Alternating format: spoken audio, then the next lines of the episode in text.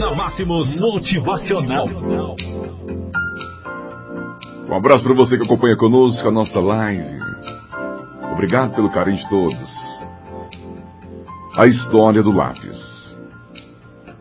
O menino olhava a avó escrevendo uma carta. A certa altura perguntou: Você escrevendo uma história que aconteceu conosco? E por acaso, é uma história sobre mim? A avó parou a carta, sorriu e comentou com o neto: Estou escrevendo sobre você. É verdade.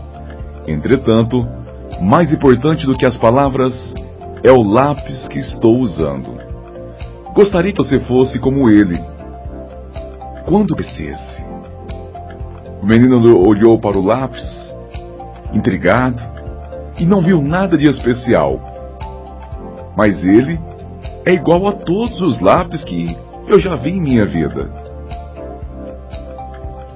Tudo depende do modo como você olha as coisas. Há cinco qualidades nele que, se você conseguir mantê-las, será sempre uma pessoa em paz com o mundo. Primeira qualidade: você pode fazer grandes coisas, mas não deve esquecer nunca que existe uma mão que guia seus passos. Esta mão nos chamamos, nós chamamos de Deus.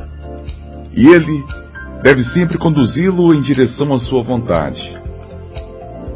Segunda qualidade. De vez em quando eu preciso parar o que eu estou escrevendo e usar o apontador. Isso faz com que o lápis sofra um pouco, mas no final ele está mais afiado. Portanto, saiba suportar algumas dores, porque elas o farão ser uma pessoa melhor. Terceira qualidade. O lápis sempre permite que usemos uma borracha para apagar aquilo que estava errado. Entenda que corrigir